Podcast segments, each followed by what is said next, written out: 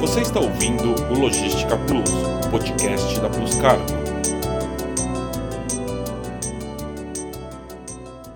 Olá, eu sou a Soraya Magdanello e esse é o Logística Plus, a plataforma de conteúdo digital da Plus Cargo. O mundo está passando por mudanças e necessita de iniciativas que prezem pela sustentabilidade, além do papel individual de cada um de nós. As empresas também possuem uma responsabilidade fundamental nesse sentido. O boletim dos cientistas atômicos emitiu um relatório dizendo que o relógio do juízo final está a dois minutos da meia-noite, que o mundo está no limite. E desde o início da década de 1950 não estávamos tão perto do colapso.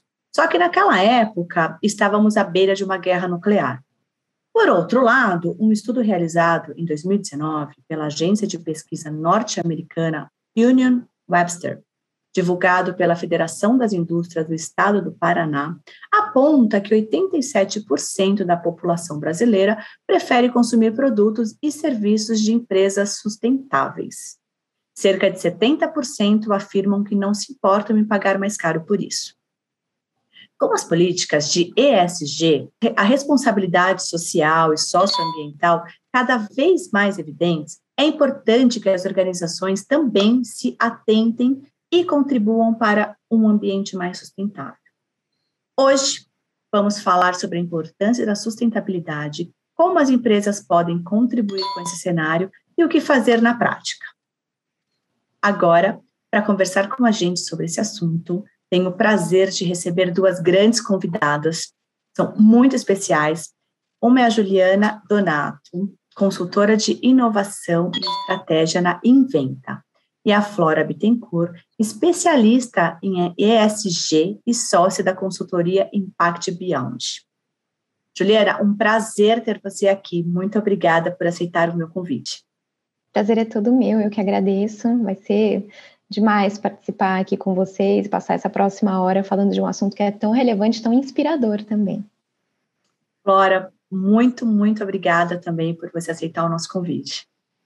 Muito obrigada a você pelo convite, Soraya. É um prazer estar aqui com vocês e compartilhar um pouco desse desejo né, coletivo de, de como a gente pode se juntar para a construção desse mundo melhor. Meninas, a gente está vendo nos últimos meses uma movimentação intensa em relação à sustentabilidade do planeta. O painel intergovernamental sobre mudanças climáticas, o IPCC, da ONU, mostrou que os impactos dos problemas ambientais já podem ser sentidos e estão próximos é, de complicações mais graves, não só no Brasil, mas em todos os outros países, né, no mundo todo. Como que vocês avaliam esse cenário? É, é, realmente preocupante, né, Soraya e, e Flora. É, existem alguns estudos que revelam que se nos próximos 10 anos é, a gente não modificar nossa forma de fazer economia, os impactos vão ser irreversíveis no planeta. Né? De pensar que em 2025 o planeta vai ter 8 bilhões de habitantes. Né, e cada um de nós deixando uma pegada, deixando um rastro. Imagina quanto lixo, isso só de falar de resíduo, né? Mas quanto lixo cada um de nós gera. Então, é um assunto com uma, uma que tem uma proporção extremamente significante. É, mas eu acho que existe uma luz no fim do túnel, que é o fato de a gente ser um planeta jovem, né? Então, cerca de um terço dessa população é formada por crianças. É, e crianças essas que nós já estamos criando e educando uh, de uma forma diferente, né? Mais conscientes, mais preocupadas, né? Mais preocupadas em inserir esses assuntos no dia a dia e na vida. Então, eu acho que existe uma luz do fim do túnel, é o nosso papel, né? Continuar levantando essa bandeira no nosso dia a dia, mas é um tema extremamente relevante, cada vez mais. É, eu concordo muito, Juliana, com você, eu, eu gosto muito de, de falar uma frase assim, de que há 20 anos atrás a crise climática e ambiental era um problema ambiental, né? Que ficava muito com os ativistas e não era problema de ninguém há 10 anos se tornou um problema de desenvolvimento, né? Então a gente pensava que era responsabilidade dos governos. E agora é uma questão de sobrevivência. Então, se todos não passarem a olhar essa pauta e essa agenda como prioritária, como algo onde todas as, as estratégias sejam voltadas e criadas a partir disso, é sobre a sobrevivência da espécie, né? Tem algumas ativações e vídeos novos aí rolando na internet sobre a extinção, né? Sobre a gente lutar contra a extinção da nossa espécie. Então, quando você, a, a, Juliana também traz isso de ser um, um planeta novo, né? É, é, eu acho que essa é a lente que as pessoas têm que, têm que mudar. A gente não está falando sobre a extinção só do planeta Terra. O planeta Terra vai se regenerar quando a gente acabar. Então é sobre cuidar do ser humano também, sabe? A gente olhar e, e aí essa, essa dificuldade que as pessoas têm de agir, né? De começar a mudar uma cultura para essa nova cultura da emergência, é, se, talvez se elas conseguirem virar essa lente que é sobre as suas, sobre a sobrevivência da nossa espécie, fique mais é, fácil de agir, né? De mudar a forma como faz as coisas. E diante desse contexto, é, eu gostaria que vocês comentassem qual o papel das empresas em relação à responsabilidade socioambiental. Eu acho que é fundamental, né, o papel das empresas. É, há alguns anos, os países desenvolvidos e as suas instituições de caridade doaram algo da ordem de 200 bilhões de dólares para os países em desenvolvimento, que são os que mais sofrem, né, com essas questões é, globais. São questões globais, mas os, os países em desenvolvimento acabam sofrendo mais com pobreza, desigualdade, fome.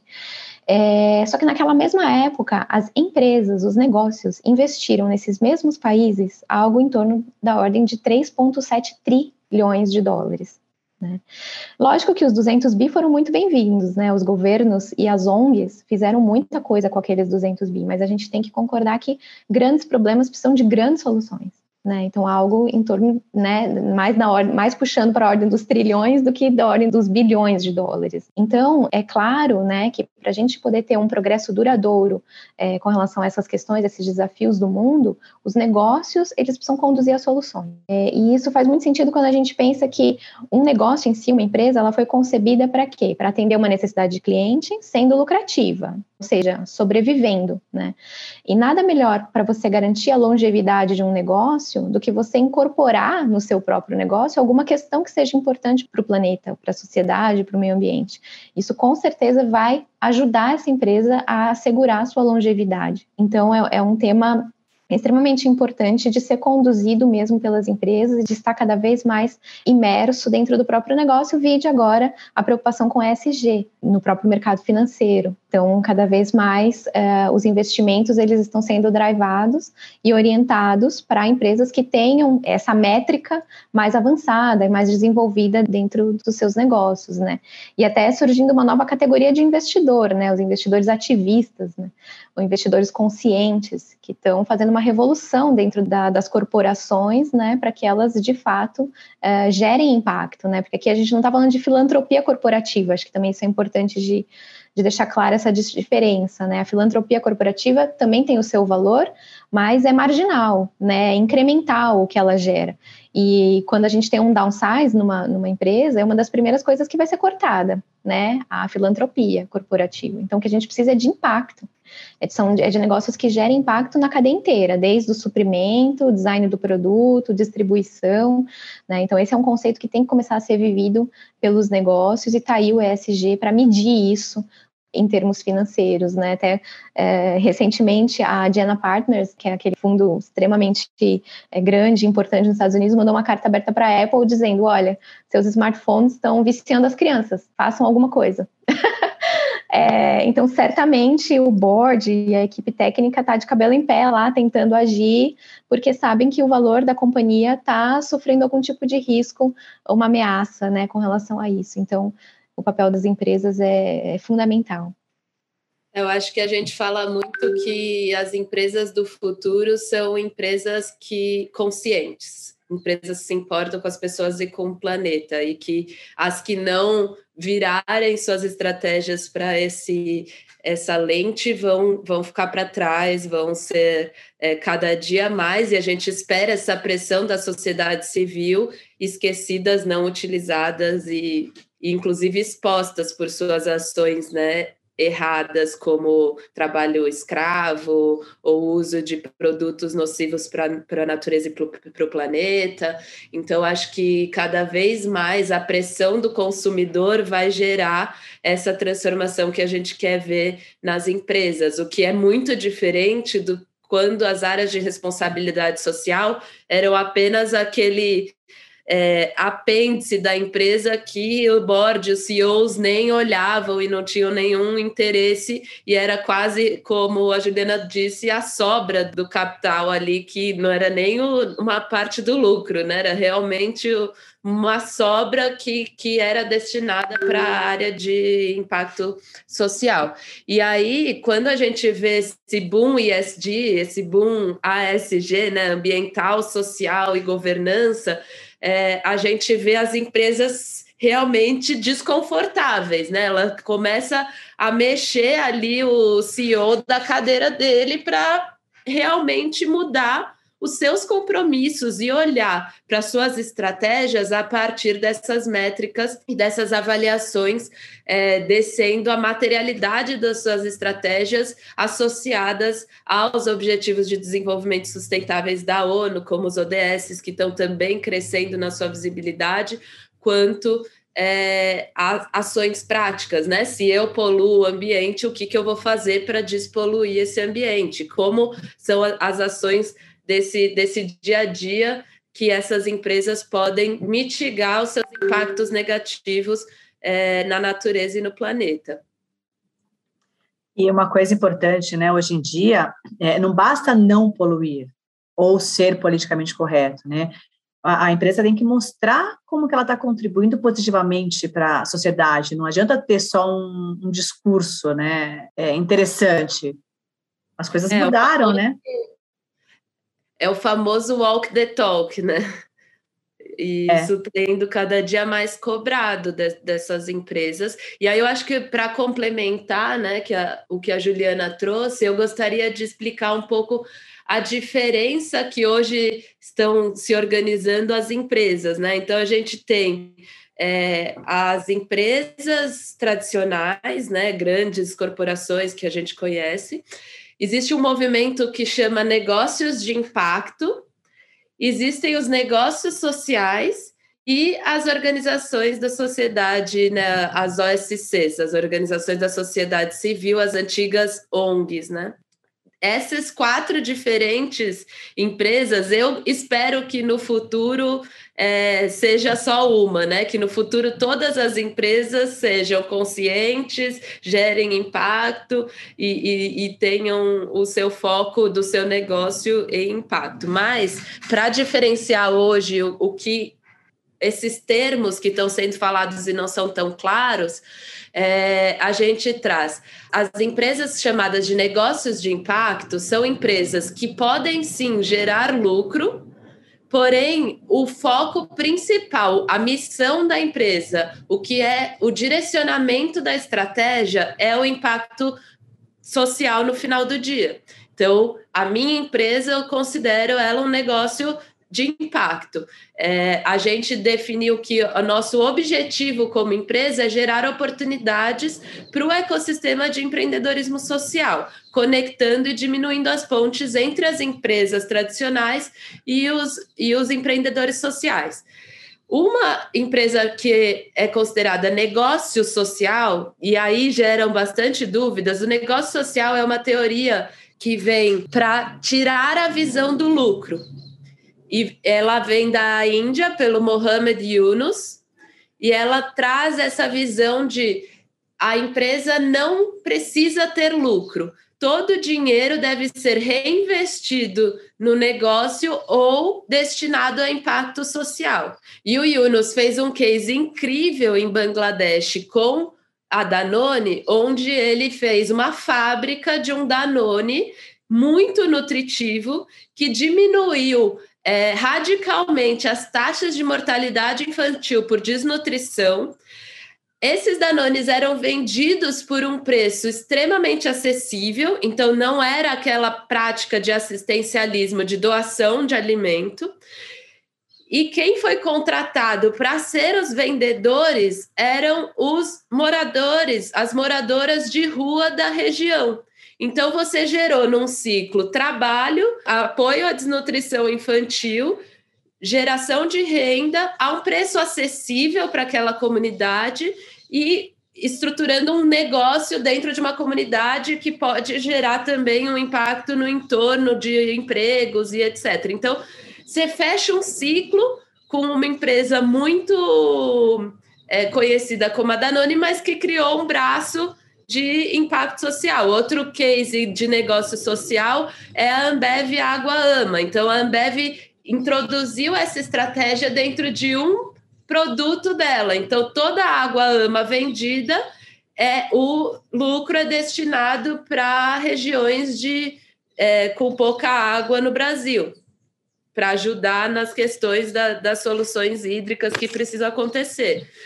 E o terceiro caso são as organizações da sociedade civil, as ONGs sem fins lucrativos, que o objetivo inteiro e todo o processo é gerar o impacto social na ponta e a ação é essa ação na ponta. Então, é, é legal a gente diferenciar essa, essas diferentes empresas, porque também dá cada vez mais liberdade das pessoas entenderem, tá, e o que, que eu quero ser? Como que eu posso me posicionar e como que eu posso atuar? Eu não preciso virar uma ONG para começar a gerar impacto social e nem um negócio de impacto, né? E aí as grandes empresas, mesmo visando o lucro e o foco principal ser o lucro, o que, que elas podem fazer responsavelmente agora? Gente, como é que a gente pode engajar os colaboradores para que mais pessoas possam colaborar com a sustentabilidade? É, eu acho que esse fazer o bem ele se retroalimenta, né? Então, é, se a gente consegue é, fazer com que o nosso negócio, é, de fato, tenha suas estratégias focadas nessa questão toda da, da responsabilidade, do impacto, né? Quem está envolvido nele se identifica, né? E, e começa por si só, na sua vida, a ter hábitos que sejam mais responsáveis. Né? Então, eu acho que é, algumas coisas pontuais, né, que as empresas já têm feito já há algum tempo, como eliminar copos de plástico, a questão do lixinho nas baias, enfim, algumas coisas, né, que são, já são padrão, né, ou, ou até básicas, isso, ok, acho que a gente precisa fazer, mas essa questão de você incorporar de fato na estratégia do seu negócio essa vivência em responsabilidade, né? É, como a, a, Flora comentou, né? Dos negócios sociais, por exemplo, que é um viés extremamente possível, né? E viável. Eu acho que isso é um alavancador, né? Então, um outro exemplo, né? A Flora comentou alguns exemplos e tem um que eu acho que é emblemático também e, e me apaixonou foi o da Airbnb com a questão né, de uh, fornecer moradia para uh, vítimas de calamidades e os refugiados. Né? Então você pensa, poxa, como é que isso impactou de forma positiva a própria lucratividade da empresa? Né? E de fato impactou, porque como eles monetizam? Eles monetizam aumentando o número de anfitriões e de, de pessoas conectadas à plataforma. E certamente uma atitude como essas angariou muito mais pessoas e, e, com certeza fez a roda deles girarem. Então, eles não deixaram de ter lucro, pelo contrário. Né, aquilo foi um alavancador da lucratividade da própria empresa, com esse viés de responsabilidade e de impacto. Né? Então, eu acho que essa coisa da, da, do exemplo, hoje em dia, é extremamente válido. É, e uma coisa que a gente tem trabalhado nas nossas consultorias é sobre a estratégia de engajamento, né? Então, quanto que a gente pode, como empresa, facilitar a jornada desse voluntário, dessa pessoa, para que ela se aproxime dessas temáticas, ela seja tocada verdadeiramente, né? A gente aqui, tenho certeza que nós três aqui conversando já fomos picada pelo mosquitinho da sustentabilidade do impacto social. Como que cada vez mais a gente é, difunde aí esse engajamento, essa vontade de fazer, né? Acho que o momento que vocês se envolve com o tema e, e, como a Ju muito bem trouxe, né? A gente o, o, fazer bem faz estimula você a querer fazer mais. É, cada vez mais que a gente conseguir trazer mais gente para esse lado, eu, eu acredito que esse fluxo é verdadeiro, porque eu não consigo dormir, às vezes, pensando em novos projetos, novas ideias, novas coisas que a gente pode fazer. E eu, eu, eu tenho vontade de contagiar cada vez mais as pessoas com essa vontade de fazer, sabe? Nossa, eu tenho esse mesmo sentimento, eu fico enlouquecida, eu quero, eu fico tendo ideias. É, no meio do ano passado, eu recebi uma. Eu, eu sou, eu sou, eu sou muito ecologicamente correta, né? E eu procuro colocar isso na, na empresa. E eu recebi um, era um domingo, eu acho, fiquei tão feliz, uma, uma colaboradora nossa, ela mandou uma foto que ela começou a, a separar lixo na casa dela, coisa que ela não fazia antes, né? E é uma ação que é uma ação simples, é uma ação não é simples, mas é simples, entendeu? Não é uma coisa que você é, era para ser uma coisa óbvia no mundo, né? Mas ainda ainda mais no Brasil a gente não tem uma, uma política de, de, de, de separação, a gente não tem essa essa consciência ainda. E ela me mandou uma foto falando, olha, comecei a separar os lixos, olha que bacana, é, obrigada. É, a natureza não ia conseguir é, consumir isso sozinha, você mudou a minha vida. Isso, para mim, é, fez com que eu, tive aquela, sabe aquela sensação de, poxa, pelo menos uma pessoa é, foi tocada, então quanto que isso vai vai vai girar, né? Essa roda gira, quanto que essa pessoa também não vai influenciar as outras da família e tal, né? Soraya, deixa eu te contar uma história parecida, assim, que eu acho que pode inspirar, porque eu acho que é sobre inspiração e influência. É. A gente fala desses influenciadores aí todos na rede social. Como que a gente pode influenciar nossos vizinhos, nossos amigos, também sermos influenciadores na nossa vida, né? E eu estava muito incomodada com a questão da fome no país. Foi algo que que eu comecei a pensar, cara, eu não posso falar que eu trabalho com impacto social e não fazer nada em relação à fome, porque nenhum dos meus projetos está olhando para esse problema. E aí eu, sem dormir, eu falei, não, eu vou, eu vou fazer uma campanha contra a fome, nem que minha mãe e mais três vizinhos doem, são quatro pessoas que eu já alimentei em um dia. E eu pus isso na cabeça porque eu tinha a sensação, nossa, tem tantas campanhas gigantes, não tem o que eu possa fazer. Deixa eu doar a minha parte, aí eu já estava doando e e tá resolvido. E aí eu, eu fiquei com esse pensamento assim, tipo, não, a gente tem que fazer, porque eu tenho certeza que a minha voz chega em pessoas que aquelas grandes campanhas não chegam. E não que eu tenha milhares de seguidores, eu não tenho, mas eu tenho os que talvez só me sigam, né? E não sigam os outros empreendedores grandes que eu estava visualizando. E aí eu juntei alguns amigos, empreendedores, é, diretores de outras empresas de impacto. Falei, vamos fazer uma coalizão aqui de negócio de impacto e lançar uma campanha para mostrar o quanto esse tema precisa ser acima de qualquer outro de impacto que a gente trabalha. E aí eu lancei a campanha Fome de Ação. Tem, acho que agora já vai fazer seis meses que a campanha está no ar e até o final do ano a gente vai bater um milhão de reais doados em cestas básicas. Então, assim, vale a pena a gente acreditar que né, nosso esforço, nossa dedicação move alguma coisa, independente do tamanho que a gente tenha ou do que do quanto influencer a gente é. É, e essas ações, elas, a gente acha que, que precisa ser grande para fazer efeito, e na verdade não, né? A gente tem na, na Puscargo é, uma caixinha, por exemplo, de doação de produtos, alimentos não perecíveis, e fica o ano inteiro é, as pessoas colocando. Então, a gente não faz campanhas.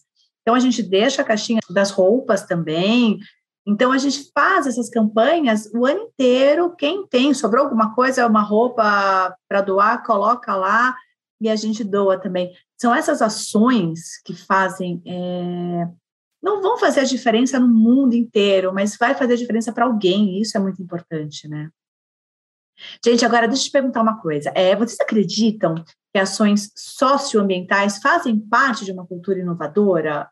O que vocês enxergam nisso? Porque antigamente a gente não falava muito, né? A, a Flora comentou no começo, né? Que dez anos atrás é, o problema não era nosso, né? Vocês acham que isso é inovador ou é uma ação agora é urgente?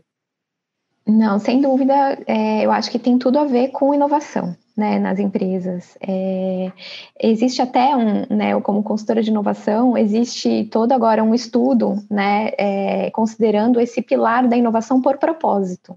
Né, tem, tem, já tem título, tem nome, é, porque isso de fato tem sido um motor né, é, de, de geração de ideias, de mudanças dentro das corporações né, do, da, do, jeito de fazer negócios, por exemplo, né, é, e eu acho que, que é isso, assim, é, as empresas, elas têm, escolhem uma questão que tem a ver com o seu propósito, né, seja ele individual do CEO, ou seja do, do próprio viés do negócio, e trabalha com base nesse, uh, nessa questão, né, se reinventando. É, e de fato a inovação ela precisa cada vez mais é, ser tratada como uma competência chave, né, um processo de negócio, para que isso seja não seja um voo de galinha, digamos assim, né, uma, é uma iniciativa como você falou de uma campanha, não que tem começo meio e fim, não preciso de verdade encarar isso como um processo de negócio, tanto quanto eu tenho vendas que é um processo de negócio, a logística é um processo de negócio, o marketing é um processo de negócio, né, então a inovação e a inovação por propósito ela precisa é, ser cada vez mais encarada como um processo de negócio mesmo, né, é, para que ela consiga ultrapassar todas essas barreiras que existem, né? Existem as barreiras do mercado, do concorrente, existem também as resistências internas, né? Que não é todo mundo que, que muitas vezes tem é, compartilha das mesmas ideias, então tem bastante vento contra, né? Então por isso que a gente precisa ter esse processo de negócio bem estruturado e a inovação ela ela vem para isso, né? Tem um outro tema que a gente trabalha é, na Impact Beyond, a gente é uma consultoria guarda-chuva e a gente tem algumas plataformas é, embaixo. E uma delas é a Social Lab, que é uma plataforma de inovação aberta, que é uma plataforma que está na América Latina, em seis países da América Latina, e a ideia é lançar desafios de empresas para receber ideias de startups, empreendedores e até consumidores. Então, isso é uma inovação que a gente chama de inovação social corporativa. Então, como que a, as empresas passam a fazer de uma forma diferente o que elas sempre fizeram. Então, talvez para solucionar um problema de logística reversa é, para a Ambev, ela contrataria os melhores especialistas do tema alguns anos atrás.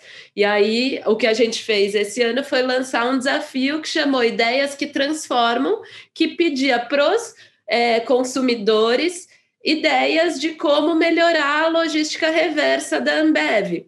E aí vieram ideias de todo o país e a gente acelera essas ideias para transformar elas em negócios aplicáveis e a Ambev investe nessas pessoas. Então, um caso foi um quatro universitários que ganharam e aí ganharam 150 mil reais da Ambev para investir na ideia que eles tiveram. Então, imagina para esses jovens lá ter uma ideia e o Ambev investir na ideia para ela sair do papel. Então, esse tipo de inovação é muito importante para estimular esse engajamento social também. Gente, é, faz um, para a gente uma breve síntese sobre o que é ser uma organização sustentável e, e qual que é a relevância disso no curto, médio e longo prazo. É, eu acho que é, é um pouco do que a gente conversou, né? Então, uma empresa é, responsável é aquela que responde às necessidades dos clientes de forma lucrativa, né? Porque sem isso ela não consegue parar em pé, mas de forma a gerar impacto no seu entorno né? Porque esse impacto ele pode ajudar a garantir a longevidade do próprio negócio, né? Então acho que esse olhar que sai um pouco do filantrópico, né, e passa para a questão da geração do impacto pró-negócio também é um divisor de águas nessa questão. Então, uh, e aí a inovação ela entra como um alavancador, digamos assim, né? Como a Flora comentou dessas iniciativas que são lindas, né? E são alavancas mesmo, né? São alavancas para esse tema e, e que, que tornam isso possível, né? Então, eu acho que, que, que, é basicamente isso. Essas organizações sustentáveis são essas que respondem uh, a uma determinada necessidade e sem deixar de lado a questão da geração de impacto para garantir a sua própria longevidade, né? É, eu complementando, talvez resumindo a mesma explicação da Juliana em uma frase, eu falaria que empresas sustentáveis são empresas que tomam decisão olhando para o negócio, para as pessoas e para o planeta.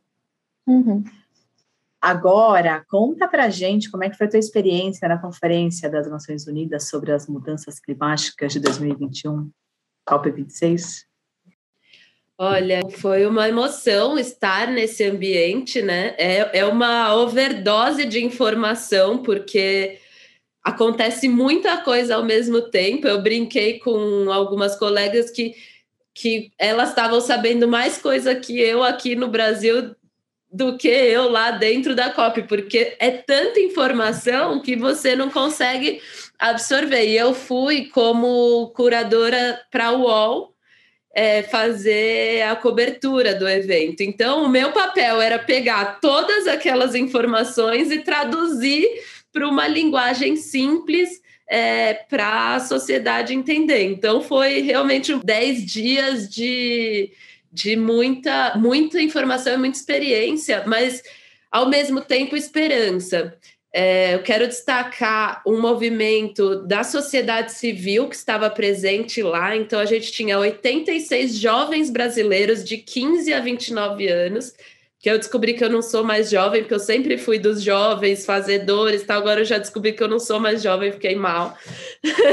Mas são jovens de 15 anos lá, que, que fazem parte de várias organizações, como a organização da Greta, que ficou famosa, que chama Fridays for Future, Engajamundo, que foi uma organização fundada por uma amiga minha que estudou na escola da Vila, aliás, Soraya, e fundou uma organização Olha. de jovens, e hoje ela também já saiu, porque uma das coisas no estatuto da organização é que ao fazer 30 anos, é, 25, é, não, 30 anos, qualquer fundadora tinha que sair, então hoje já é um novo grupo e tem jovens do Brasil inteiro dentro dessa organização que ela fundou, e foram acho quase 20 da organização dela que foram até Glasgow, na Escócia, e já vão a, em todas as COPs, desde a COP é, Rio Mais 20, eles vão em todas as COPs todos os anos como ativistas, militar e levantar bandeiras que o governo não está levantando.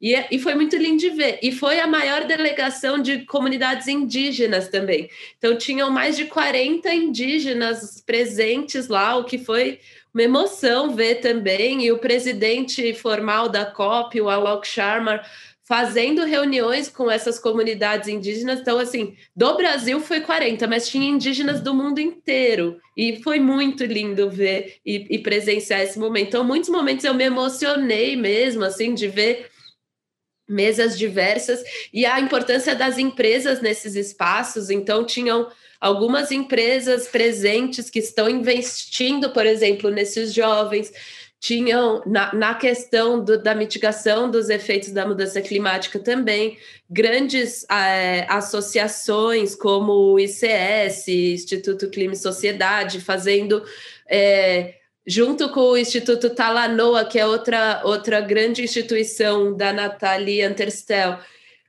mostrando uma proposta verdadeira e arrojada de que o Brasil deveria mostrar de que é possível a gente se comprometer com a meta de manter a, o aquecimento global abaixo de 1,5, enquanto o governo brasileiro mostrou uma proposta pior do que seis anos antes na COP de Paris. Então, assim, ao mesmo tempo, uma frustração. Ontem aconteceu uma fala absurda do ministro do Meio Ambiente falando que é, floresta também tem muita pobreza, então associando floresta com pobreza, enquanto está todo mundo falando da economia da floresta em pé e do quanto a floresta em pé gera riqueza para aquelas comunidades locais. E aí o Brasil já ganhou dois prêmios fóssil, que é tipo de vergonha nacional, assim. Então é, é uma tristeza por um lado e por outro uma alegria, uma emoção de ver que tem muita gente pensando e agindo diferente, querendo construir é, esse, esse país melhor. E eu espero que a gente acerte o ano que vem nas urnas, né, para melhorar a nossa situação. É, você falou dos ativistas, eu gravei, eu vi que a Amanda Costa, não sei se você conhece, eu gravei com ela um programa ano passado, em 2020, uma querida, né? Ela, ela, ela faz parte da rede do Global Shapers comigo, do Fórum ah, Mundial. Olha é que legal. Nossa, que mundo pequeno, hein? Muito. É que, é que, é que é o mundo da, da dos sustentáveis, né? Ainda está é. pequeno, esse é o problema, né? Exato. é, bom, a gente vai. Esse tema, eu poderia ficar aqui com vocês o dia inteiro, porque é um tema que realmente eu adoro. Eu quero encontrar com vocês, fazer projetos, porque é um tema que realmente é, me encanta, né? E a gente está. Estamos, o mundo está se movendo para um caminho onde as mudanças climáticas são uma realidade, né? E as implicações disso vão nos afetar diretamente. A gente, para a gente, só resta retardar esse processo ao máximo e tentar reverter ao longo do tempo, né? Meninas, Juliana, Flora, muito, muito, mas assim, muito obrigada por aceitarem é, o nosso convite para esse bate-papo tão importante, tão esclarecedor, tão enriquecedor. Obrigada por vocês fazerem a diferença é, e compartilharem tanto conhecimento com a gente. Obrigada, Soraya. Prazer, Flora, te conhecer. Muito obrigada, Soraya. Ju, muito prazer te conhecer também. Acompanhe nossos canais: LinkedIn, YouTube, Spotify, Instagram. Neles você sempre encontra informações para fazer bons negócios. A Plus Cargo está com você onde você precisar. Obrigada pela audiência e até a próxima. Você ouviu o Logística Plus, podcast da Plus Cargo.